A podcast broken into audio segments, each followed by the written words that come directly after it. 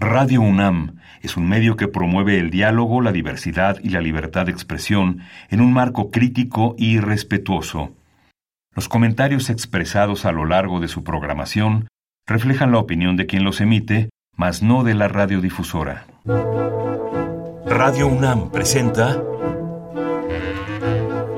Al compás de la letra. Al compás de la letra. Un programa conducido por María Ángeles Comezaña.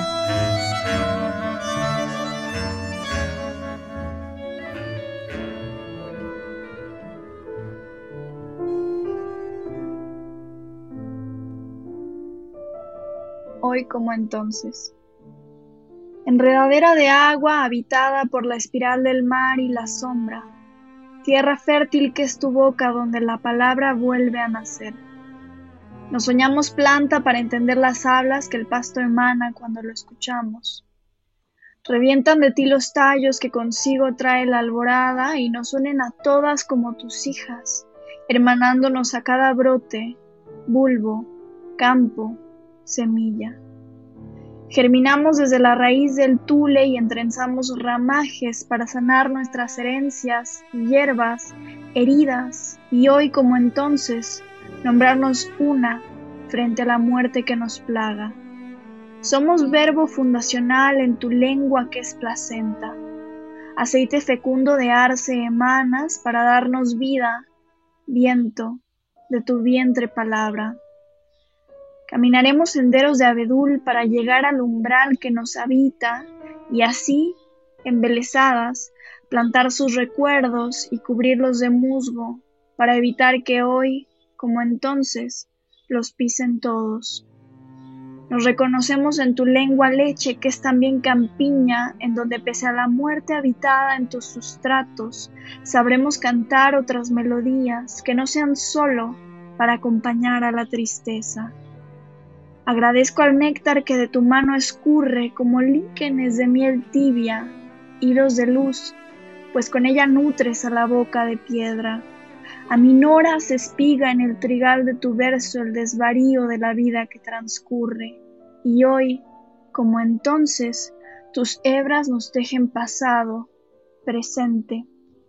Así, somos una en el polvo que nos recuerda, somos todas sobre el comal que nos reinventa. Y si enterrar nuestras ramas pretenden, vapor serpiente saldrá de nuestros robles para decir nunca más en silencio que hoy, como entonces, seguiremos brotando. Y si quemarnos en hogueras buscan, arderemos en llamas que al cielo pinten para recordarles que nuestro incendio no se apaga con agua, y hoy como entonces resistiremos. Y si a otra de nosotras arrancarla del suelo quieren, usaremos de lluvia el llanto de las muertas que nos han dejado. En Camposanto sembraremos en su memoria jacarandas, y hoy, como entonces, cada vez más fuertes, volveremos a nacer.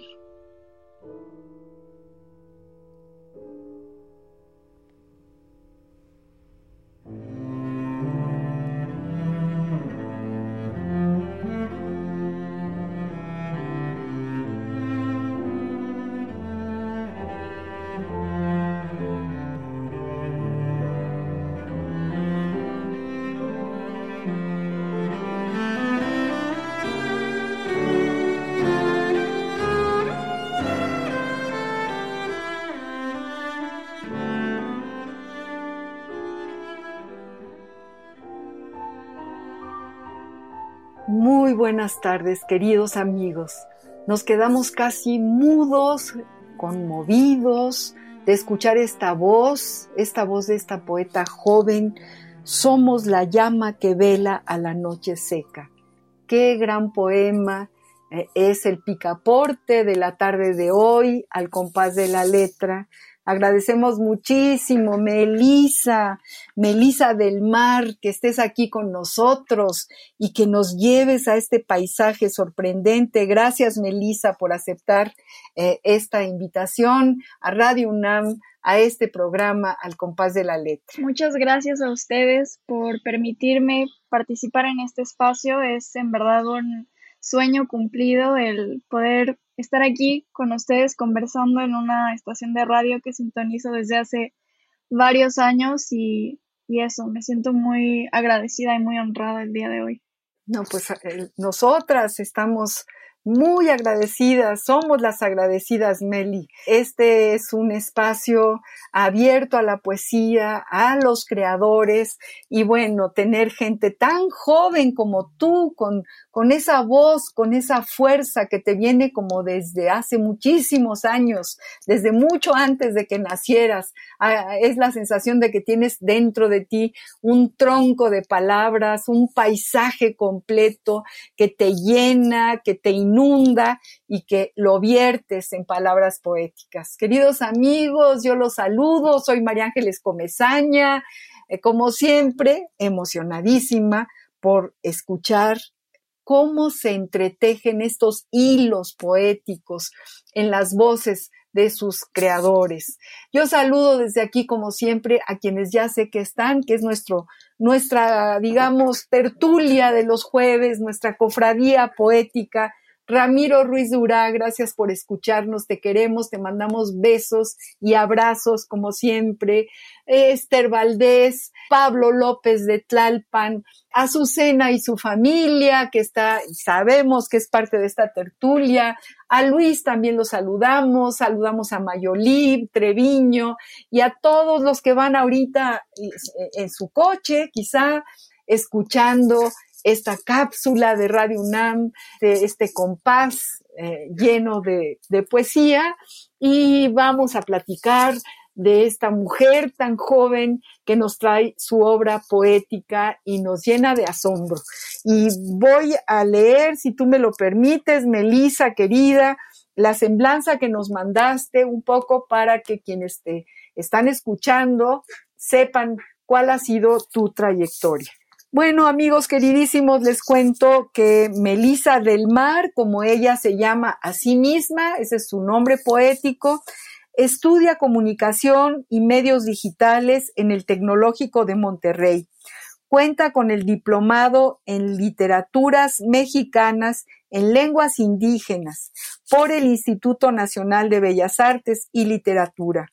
Es ganadora del premio Mujer Tech en el año 2021, en este año, en la categoría de Arte y Gestión Cultural, otorgado por el Centro de Reconocimiento de la Dignidad Humana en el Tecnológico de Monterrey. Melisa del Mar es titular de la Coordinación para el Reconocimiento e Impulso de los Derechos de la Mujer de la Fundación Internacional de Arte y Cultura es jefa de comunicación y difusión de Cardenal, revista literaria, directora de arte y cultura de Pico Informativo, columnista en proyecto Ululayu, cofundadora del taller Todos los nombres que soy, de escritura creativa feminista y también cofundadora del podcast Invisibles in entre paréntesis y la palabra visibles. Ha sido publicada en espacios digitales e impresos como el periódico de poesía Buenos Aires, Poetry, New York Poetry Review, Conecta, también en el periódico Reforma, en el Universal, Milenio, Más Cultura de Librerías Gandhi, y ha dado conferencias en la Feria Internacional del Libro, en Festival Mesoamericano de Poesía, en el Encuentro Nacional de Mujeres Poetas Jóvenes, entre muchos otros. Melisa del Mar forma parte de la antología Novísimas, Reunión de Poetas Mexicanas 1989-1999. Su trabajo poético se ha presentado en México, Argentina, Bélgica, Bolivia, Chile, Colombia, Costa Rica, Haití, Italia, España, Estados Unidos, Pakistán, Perú, Uzbekistán y ha sido traducida al inglés y al uzbeco. Híjole, Melissa, y tienes muchas cosas que contarnos con esta trayectoria y tus 21 años de edad, que me atrevo a decir tu edad. porque tienes muy poquitos, muy poquitos años de, vida y, tal parece que has, que has, que has eh, deambulado por el mundo y por todos los confines, mi queridísima Melissa. Cuéntanos de esta trayectoria, cuéntanos eh, dónde naciste, eh, cuándo empezaste a escribir, cómo se te ocurre tu primer poema. Cuéntanos, cuéntanos, Melissa. Yo estoy muy emocionada y muy agradecida de las diferentes oportunidades que se me han presentado a lo largo, a lo largo de la vida y, no puedo sino agradecer a, a, todas las personas que me han permitido llegar hasta, hasta donde me encuentro el día de hoy. Y entre, entre esa suma de personas que han confiado en mi trabajo y en, y en mi palabra poética y por supuesto en mí, tengo que considerar a, mi familia, a amistades y a compañeras de trabajo, compañeros de trabajo y por supuesto a las profesoras y profesores con los que he tenido la oportunidad de compartir tiempo en, en los salones. Yo agradezco mucho todo el tiempo, todo el esfuerzo y todo el apoyo que me han brindado y eso es que considero que sin sin sus diferentes esfuerzos yo no me encontraría en donde estoy el día de hoy y quiero quiero agradecer, por supuesto no no no tengo el espacio ni el tiempo suficiente para mencionar nombre por nombre a cada una de estas personas, pero estoy segura de que quienes escuchan saben que, que han tenido un impacto muy fuerte en mí y quiero agradecer por lo que han hecho. Yo nazco en, o, nací en Barcelona, España, en 1999, pero un, muy poco tiempo después de haber nacido, mi papá, mi mamá y yo viajamos a México y ya en México he vivido desde, desde que tengo uso de razón, desde que tengo memoria y es, es por eso que yo me considero mexicana, porque es, es este el país en el que he crecido y es el país en el que me he desarrollado, he aprendido, he conocido y es, la cultura con la que vivo el día a día.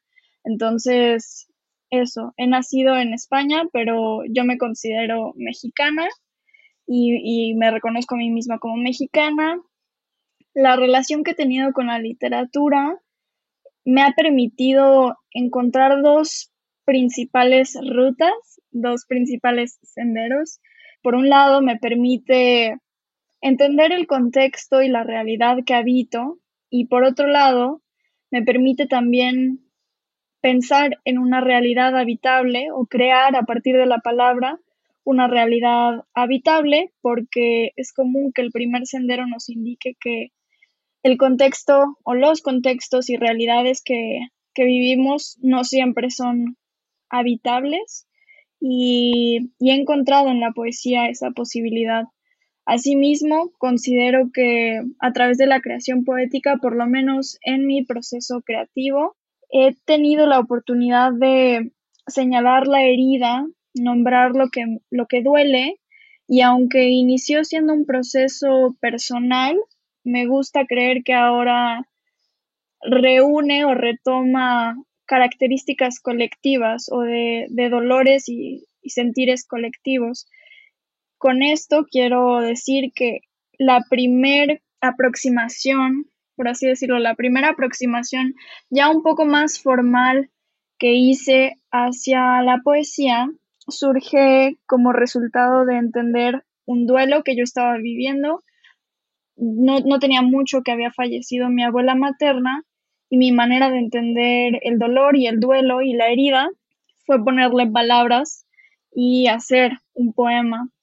Y de hecho, este texto es lo que ahora muchas personas conocen como atardecer de nahuales, que insisto, originalmente fue un ejercicio por entender el duelo y el dolor que yo estaba viviendo, pero con el paso de los años me di cuenta que en esa herida que yo tenía, en ese hueco que yo tenía, que había también el de muchas otras personas que, que han perdido a seres, a seres queridos, particularmente a mujeres en manos del, del feminicidio y en eso se convirtió ese poema. Yo, yo diría que este texto de Atardecer de Nahuales, que les puedo leer en, en unos momentos, fue mi primera aproximación a la poesía y es, es también un ejercicio por nombrar ahora, inicialmente nombrar mi dolor, pero ahora nombrar el que muchas personas compartimos actualmente. Qué maravilla, qué maravilla, Melissa, qué maravilla.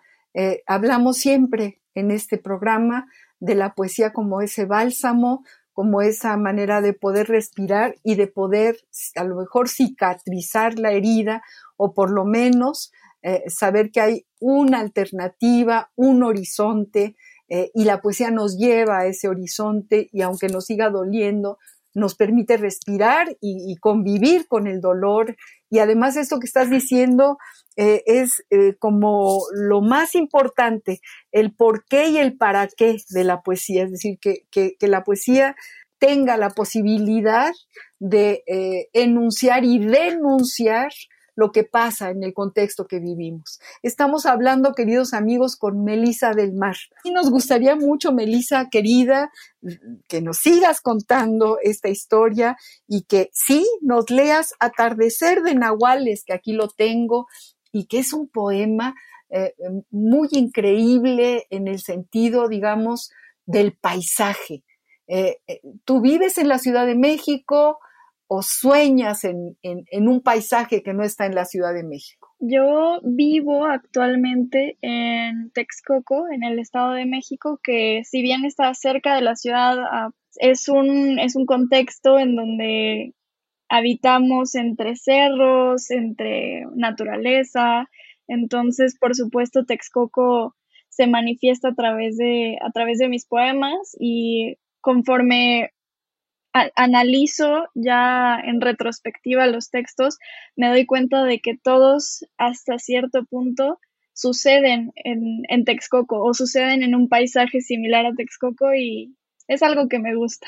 Pues eso es lo que yo siento cuando leo tu poesía, que estás en el medio de un monte, de un monte a lo mejor seco, o que estás en un camino, en un camino lleno de hiedras o de nopales o, de pie empedrado desde luego y, me, llevas a este paisaje.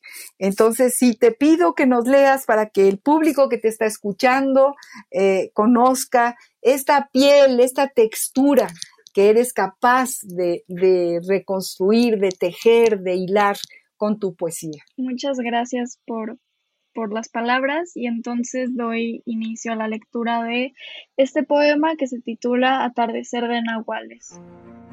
Te veo en Tonanzochilco, vientre que parió a nuestras hijas por nostalgia en la lejanía del polvo que se levanta como queriendo que te recuerde en donde se decoloran las hojas a huehuete, ahí tu eco que como marea se extiende hasta diluirse, es un silencio de pecho rojo presagiando tu regreso nocturno.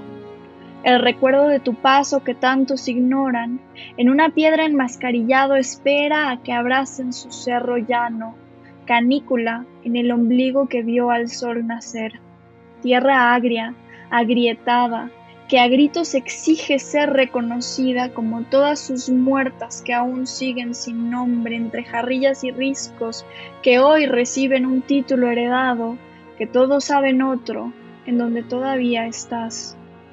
Te siento en madera que se alza ya en fumarolas que imitan a las almas errantes de esta tierra que es de paso. Las semillas que secan rabia en tus vísceras ya se van cocinando, y entre el desierto que encuentro pirul, te veo en sombras y transitas las raíces como te fuiste.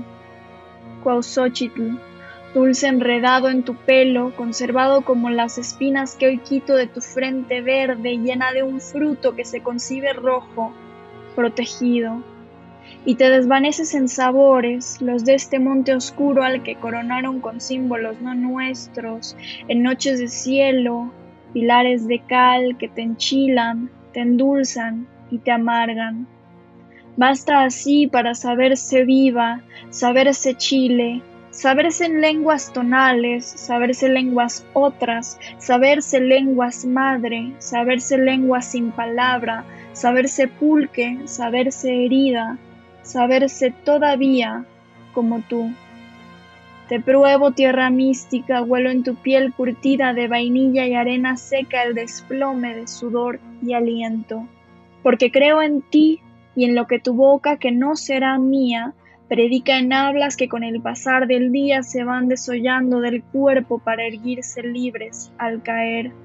Con tu mano que se extiende a la mía, que siempre lo hizo para escuchar, para dar, Perfumas las horas en que intentan olvidarte y te metes, dominas, buscas, danzas a la luna que pronto se reflejará en lagos de sangre y encuentras en el hedor incienso de flores muertas como tus hermanas tristes la fuerza para quedarte de pie, como sigues todavía. Te respiro cuando de las rocas salen lágrimas y se oye ya un canto de tambor que aúlla que te nombra jadeante entre silbidos y sé cada golpe como marea, voz que regresa, cada temblor que vibra como el lomo de un agravio pronto a nacer, te llama.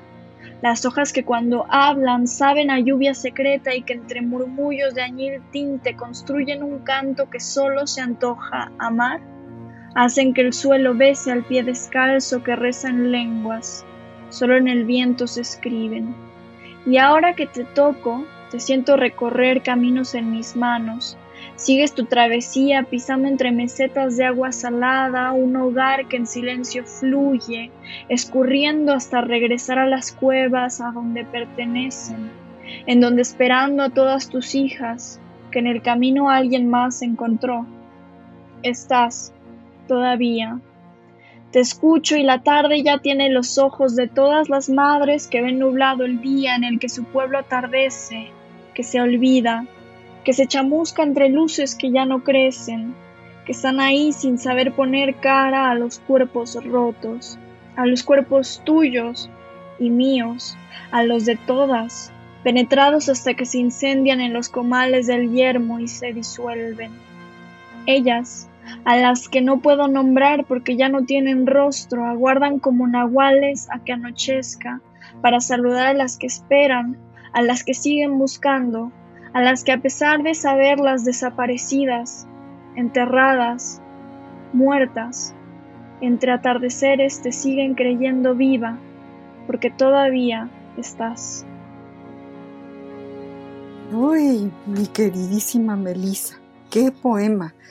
Aquí escucho desde Anetzahualcoyotl, escucho, te, te, veo metida, te veo entre la tierra, te veo como si fueras ese árbol, esa semilla, esa, ese golpe como marea y esa voz que regresa, o, o, esos caminos que tú ves en tus manos, ¿no? Te siento recorrer caminos en mis manos.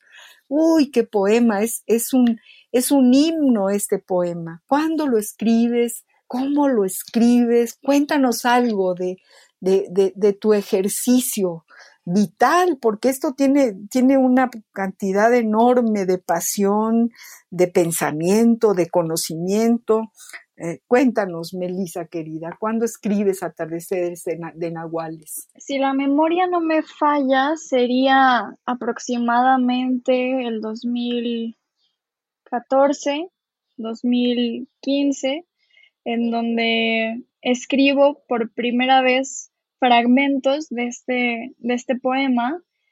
Y um, lo cierto es que si ustedes, por ejemplo, buscan atardecer de nahuales en el espacio digital, es probable que no encuentren únicamente esta versión que yo les he leído, porque como comentaba hace un momento, este poema ha pasado por varios cambios y si bien esta es su versión más reciente, que, creo que la hice, es decir, la, la redacté, la, la acomodé en el 2020, en, antes de este año ya existían otras versiones que se publicaron y, y bueno, este poema como les comentaba, fue un, ejercicio para vivir mi duelo y si bien en un inicio el poema hablaba de un dolor individual, de la pérdida que yo había tenido, conforme fueron pasando los años, reconocí y me di cuenta de que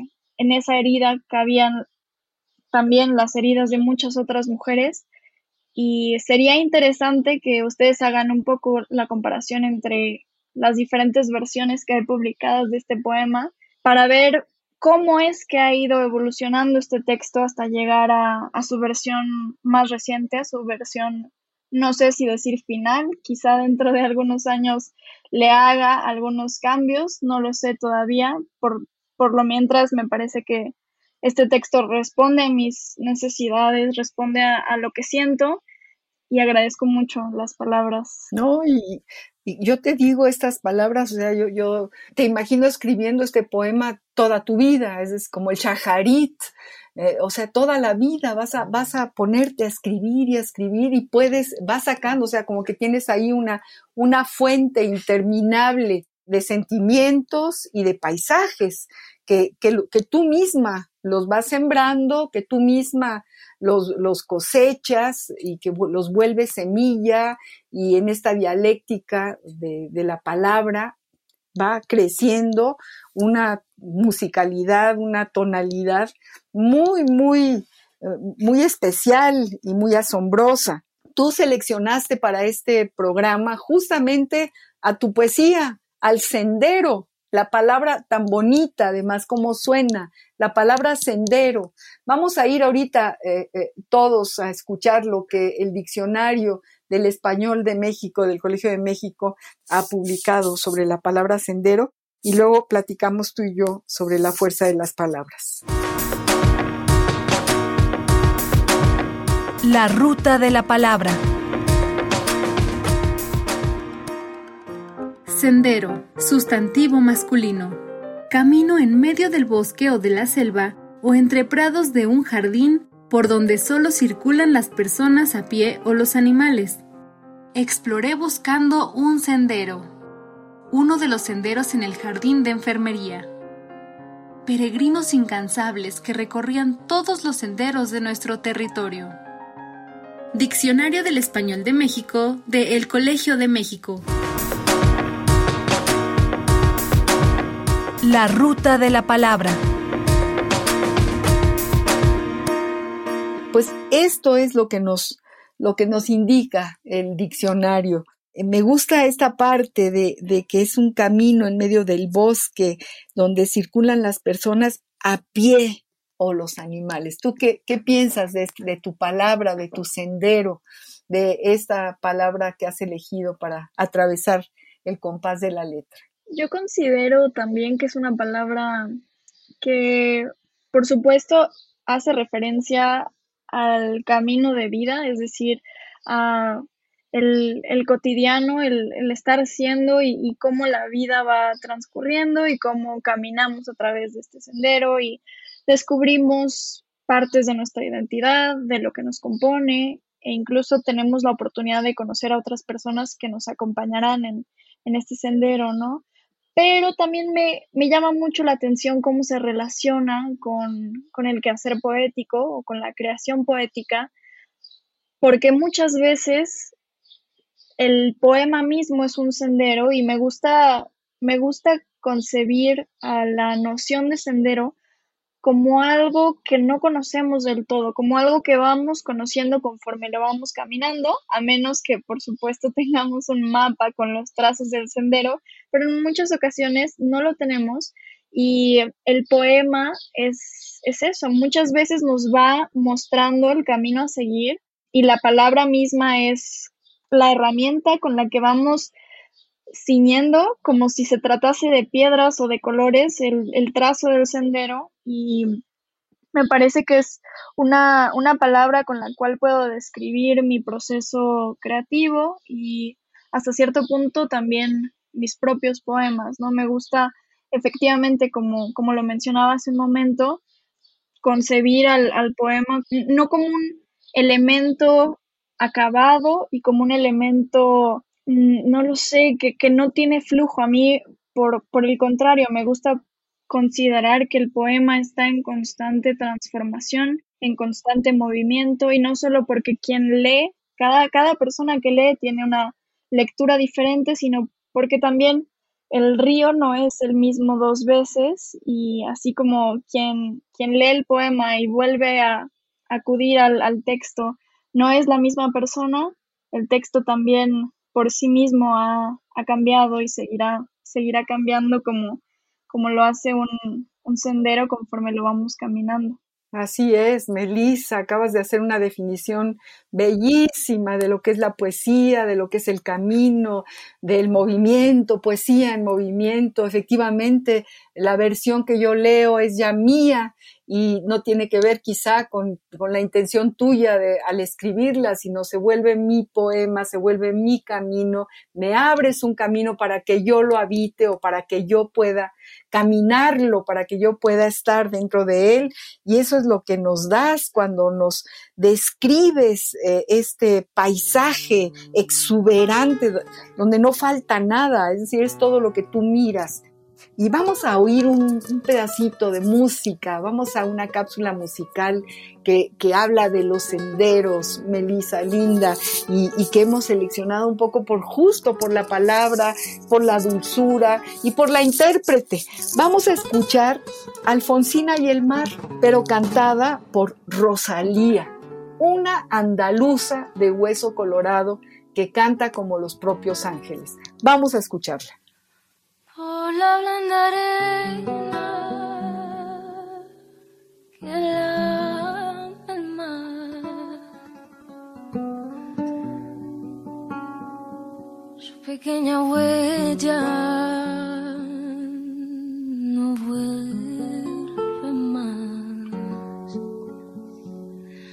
sendero solo de pena y silencio llegó hasta el agua profunda un sendero solo de penas mudas llegó hasta la espuma. Sabe Dios que angustia te acompañó. Qué dolores viejos cayó tu voz. recostarte arrullada en el canto de las caracolas marinas. La canción que canta en el fondo oscuro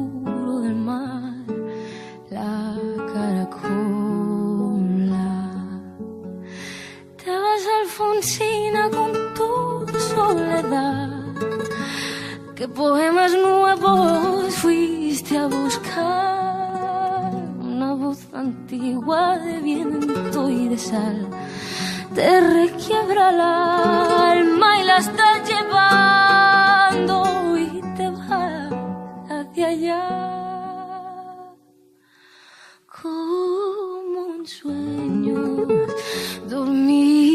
Alfonsina vestida de mar.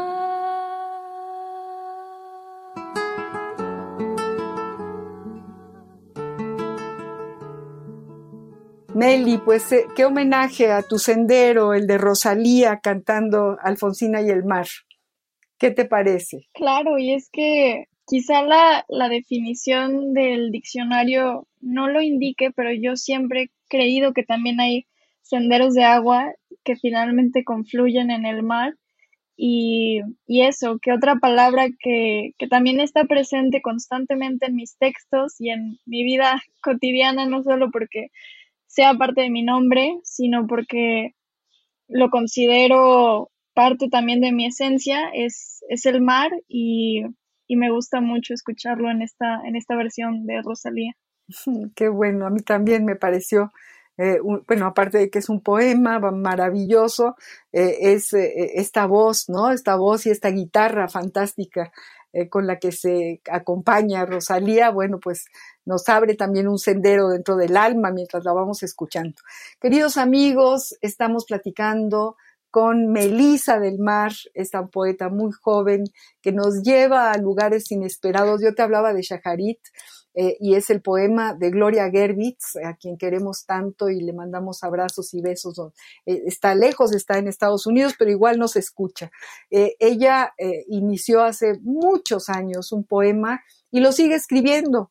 Y, tú acabas de hablarnos de, tu atardecer de Nahuales como algo que no va a acabar nunca, porque va a ser como el poema de tu sendero en la vida. Y, tú misma nos estás diciendo hay varias versiones y seguirán versiones distintas porque tienes ahí una enorme riqueza, eh, eh, un tintero lleno de riquezas como para seguir describiendo esta exuberancia, ¿no? Pelliceriana, en fin, toda una serie de, de minas que te rodean y realmente eh, pues es bellísimo leerlo y, introducirnos en, el agua de tu poesía. Léenos algún otro poema, Melissa. Por supuesto, yo encantada. Ahora les, les voy a leer un texto que se titula El cuerpo de Cristo y este lo encuentran disponible también más adelante hablaré de cómo existen varias versiones de este poema, pero esta versión que voy a leer la encuentran disponible en Periódico de Poesía. Entre el trigal, alguien en silencio espiaba. Éramos Jesús y todas, volviéndonos a conocer. Él sabía ya de nuestros otros nombres y muerto cada herida multiplicó los panes y con el agua del mar añejó un río que vino a saciar la sed que en los cereales del mediodía de nuestras vidas se cosechaba. El calor era suficiente para saberlo cerca. Somos sus hijas, sus hermanas, y aquí estamos siendo también ruta de sus venas que nos enraizan al suelo, cuna fértil de nuestro estar siendo una esta tarde de todos los fuegos. Contamos tus vidas, fuiste yo y serás todas cuando amanezca. Tú, Jesús, ya nos conocías, te hemos invocado noches y ofrendado desde la cosecha primera. En los conventos de la memoria te llamamos orando, en ti todo lo vemos. Creemos en tu palabra que no se puede escuchar y con vehemencia leemos los escritos que como huellas dejaste mientras pasabas descalzo sobre semillas de mostaza tus senderos. Hablarán de nosotras mañana. Somos las que habrán de ser, porque tu Padre, que es también el nuestro, compuso todos los alientos que perderías, y en cada uno de ellos estamos.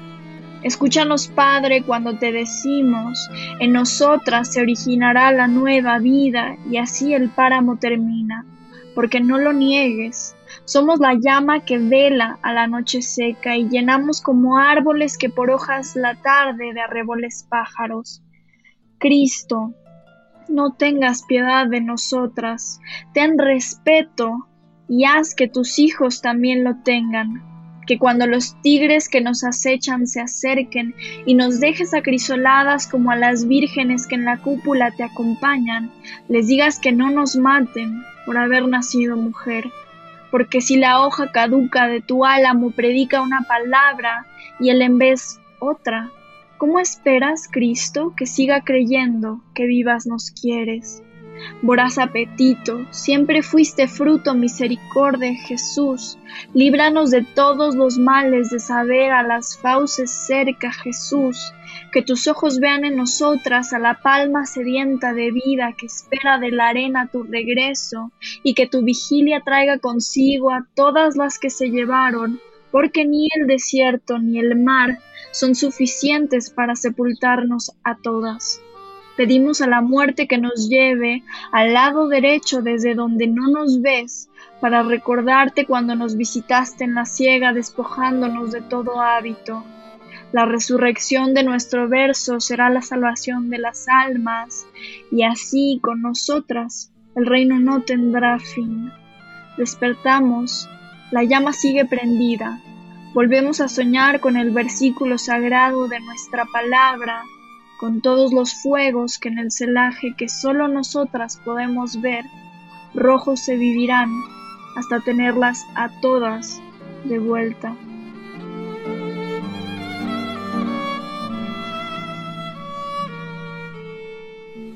Ay, Melissa, se nos pone la piel chinita, qué poema.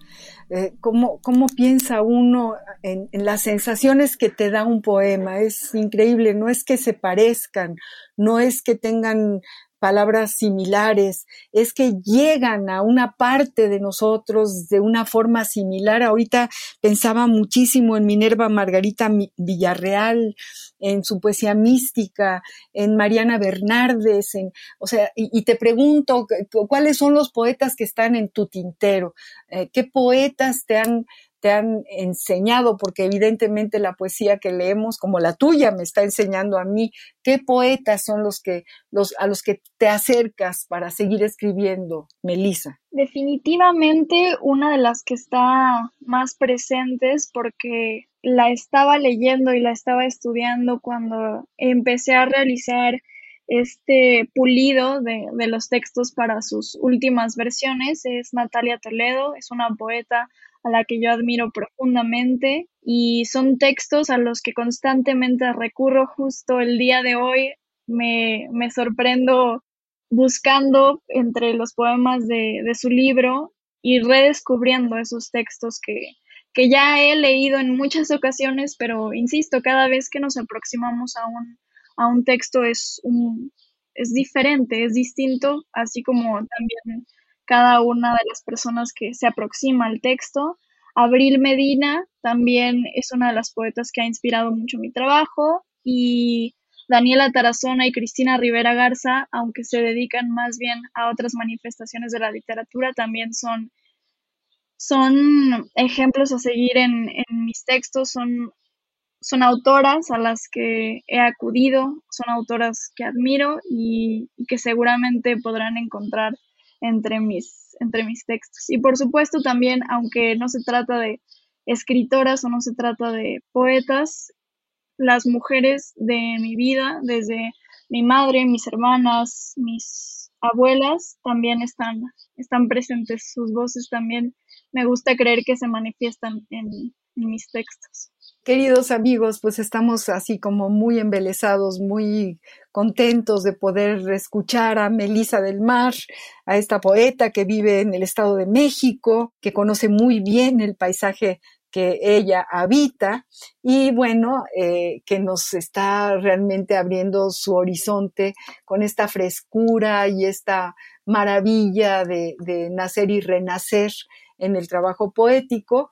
Y bueno, para no dejar, como ya te lo había platicado antes de que empezara el programa, eh, tenemos nuestros epistolarios de siempre. Las cartas para nosotros son verdaderas fuentes literarias, nos remiten a una intimidad distinta, a una intimidad en la que hasta podemos creer que quien las ha escrito, por más genio y, reconocido que sea, eh, nos la escribió a nosotros. Eso, en eso podemos soñar. Y seleccioné una carta muy divertida y muy bella de Julio Cortázar a Mario Vargas Llosa. Vamos a escuchar qué, qué es lo que le dice Julio Cortázar a Mario Vargas Llosa, estos dos monstruos de la literatura y de la novela. Y luego vamos a hablar de tus cartas, Melissa querida. Epistolario. Domicilio conocido. Domicilio conocido.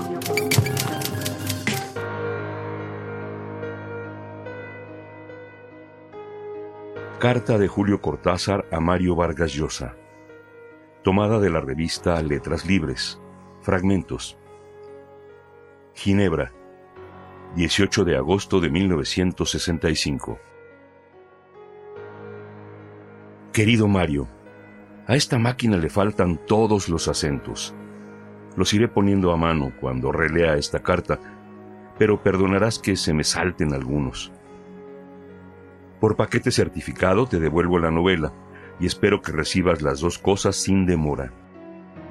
He dejado pasar una semana después de la lectura de tu libro, porque no quería escribirte bajo el arrebato de entusiasmo que me provocó La Casa Verde. Y sin embargo, ahora que voy a decirte algunas cosas sin pensarlas demasiado, dejando que la máquina vuele casi a su gusto, siento que el entusiasmo no solamente no ha disminuido, sino que se ha afirmado. Se ha vuelto ya eso que todo novelista quiere para su obra.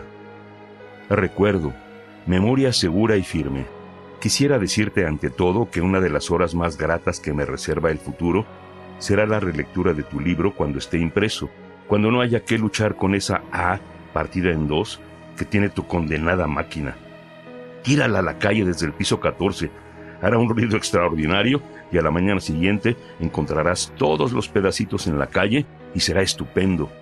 Sin contar la estupefacción de los vecinos, puesto que en Francia las máquinas de escribir no se tiran por la ventana. Sí, leer tu libro impreso va a ser una gran maravilla porque volveré a vivir el largo viaje de Fushia y Aquilino, que me parece la viga maestra del edificio, o mejor, el hilo conductor de todo el tapiz. Como en los diagramas geográficos, la línea del nivel del mar parece regir todas las curvas ascendentes y descendentes, las montañas y las fosas submarinas.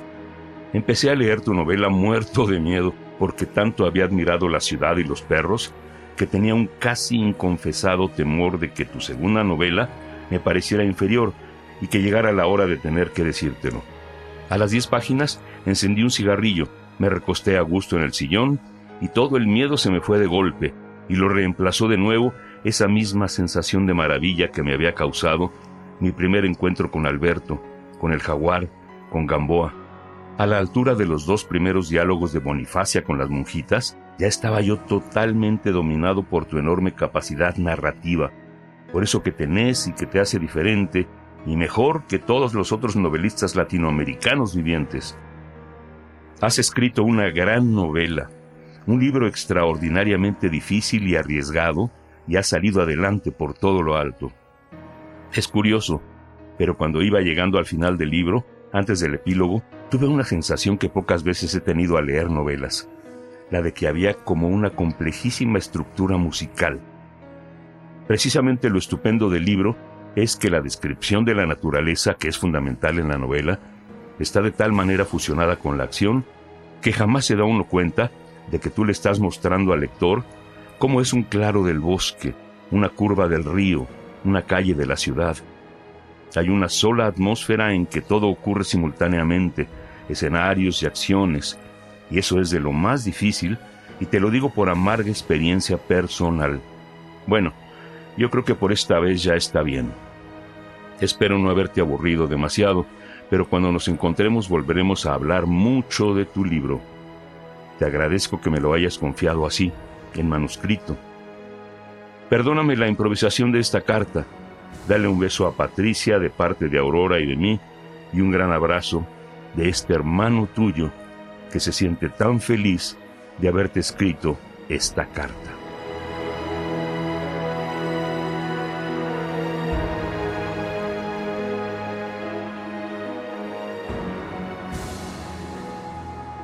Regresamos con Melisa del Mar. Regresamos, Melisa, a que nos cuentes de esta carta, qué te parece lo que le escribe Julio Cortázar a Vargas Llosa, con esta gracia, con esta máquina que quiere que, que vaya por la ventana, eh, con este amor a la narrativa de Vargas Llosa, este absoluto, incondicional amor a este genio que es Vargas Llosa. Y, también háblanos de, de, tu, de tus cartas, de si tienes epistolarios, si guardas alguna carta, alguna cartita eh, de esas que aparecen en las redes o en el, o en el internet, cuéntanos, Melissa. Claro, yo ahora que escuchaba la lectura de la carta, me, me llamó mucho la atención esta característica que tienen las cartas y el, el hecho de escribir una carta, de tratarse de una actividad que estamos mandando hacia el futuro, porque la persona que somos al escribir la carta deja de existir una vez que se ha enviado y quizá era un poco más evidente o un poco más tangible cuando todavía eh, se enviaban cartas de manera física pero lo podemos ver todavía hasta la fecha. Aún, aún podemos ver este ejercicio de enviar elementos del pasado hacia el futuro a través de los mensajes de texto, a través de las publicaciones en redes sociales, a través de los correos. Seguimos haciendo esta actividad de mandar información del pasado al futuro, porque cuando escribimos la carta no tenemos del todo seguro que la persona a quien se la estamos enviando nos vaya a contestar. Y es también dejar memoria de quienes éramos cuando la, escribimos y en ese sentido yo puedo decir que, que sí conservo algunas cartas, sobre todo que, que me escribieron. Recuerdo, sé que tengo una carta en, en, algún baúl de la memoria, en algún lugar de, de, la casa, tengo una carta que me escribió mi bisabuelo cuando, cuando nací, la escribió en 1999, la, la tiene firmada y tiene reflexiones sobre, sobre mi nacimiento. Yo en lo particular no recuerdo haber mandado una carta en físico, pero sí tengo una colección amplia de correos y de mensajes que he enviado sobre todo últimamente, el, digamos recientemente, el 15 de mayo, me di a la tarea de mandarle un correo a diferentes profesoras y profesores felicitándoles por el, por el día de, de la y el maestro. Y supongo que esa es la versión más cercana que tengo de una carta y, y es algo que me llena el alma el poder escribirles, mandar, mandar una, un mensaje en una botella a través de, del espacio digital. Ivonne, nuestra queridísima Ivonne Gallardo, que es nuestra productora, nos está indicando que faltan muy poquitos minutos, yo creo que uno y medio, y nos, nos daría para un pequeño poema y, y, poder despedir el programa con este poema tuyo, que el tiempo eh, no perdona y, y tenemos que despedirnos, Meli. Maravilloso. En ese caso les voy a leer un fragmento para dejar la intriga y que que en algunos, en algunos días o meses que, que aparezca este poema publicado lo puedan, lo puedan leer completo. Este es un fragmento de Génesis. Me parió la palabra que me invoca, en donde crezco brote en el yermo, la tierra prometida, el Edén que siempre hemos sido, sin necesitar ser aradas. Y si como a otras me llevan, busca en la palabra sabrás encontrarnos a raudales entre el rosal y el tronco, anunciadas en zarzas ardientes. Donde montañas de gristis neveas, sabrás que estamos sepultadas siendo también caverna que se levante sobre el suelo para gestar tu Pascua. En nuestra resurrección dirás mi nombre, el que solo tú conoces, y todos los nombres que soy. Al pronunciar con el verso que nos invoca, te será susurrado lo que ya sabías, que en nosotras arden todos los mares, que no soy ni fui pecado, que no nací de un fragmento, no me yergo mitad, ni gracias a un hueso costilla soy.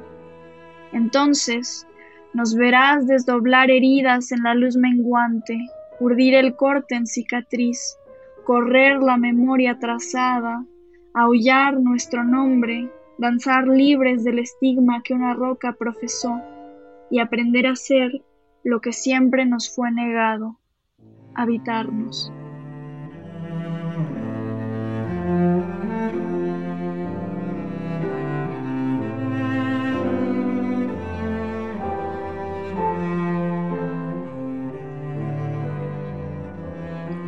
Bravo, Melissa, qué bello poema.